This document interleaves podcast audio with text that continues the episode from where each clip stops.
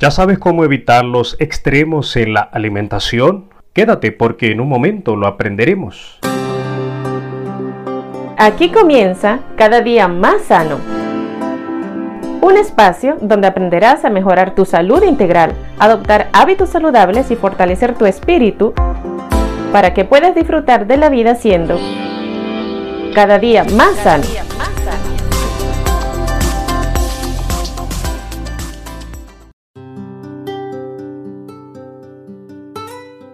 Cuidar el cuerpo es uno de nuestros deberes morales. Quienes entienden debidamente las leyes de la salud y se dejan dirigir por sus buenos principios, evitan los extremos, escogen su alimento no solo para agradar al paladar, sino para reconstituir el cuerpo. Saben someter su apetito a la razón y a la conciencia y son recompensados con salud del cuerpo y de la mente. Aunque no imponen sus opiniones a los demás ni los ofenden, su ejemplo es un testimonio a favor de los principios correctos.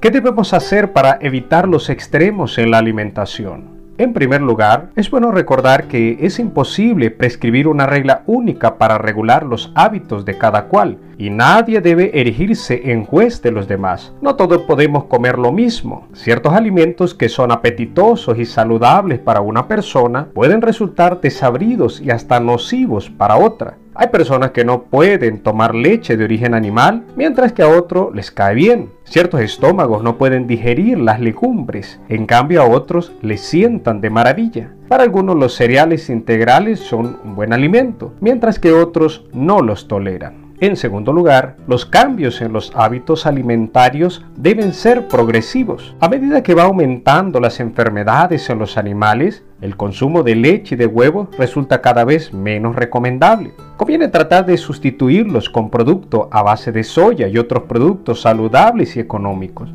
Tenemos que aprender a cocinar sin leche ni huevos en la medida de lo posible, sin que por ello nuestros platos dejen de ser apetitosos.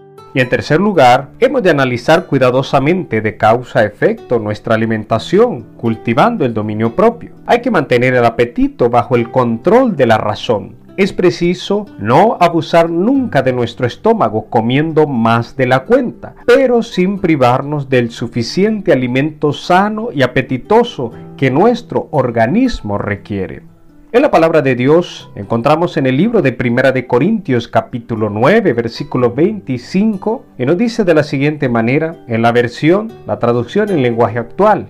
Los que se preparan para competir en un deporte dejan de hacer todo lo que puede perjudicarles y lo hacen para ganarse un premio que no dura mucho. Nosotros, en cambio, lo hacemos para recibir un premio que dura para siempre. Nuestro sabio creador nos ha concedido el sentido común para que sepamos elegir al momento de comer y que sea nuestro cerebro y no solo nuestro paladar quien dirija nuestras elecciones. Soy tu amigo Teo y mi deseo es que puedas utilizar el sentido común a la hora de escoger tu alimentación.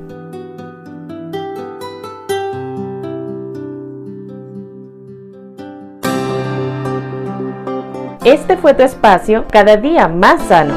Escríbenos a nuestro WhatsApp y recibirás cada día tips, consejos y reflexiones para que puedas estar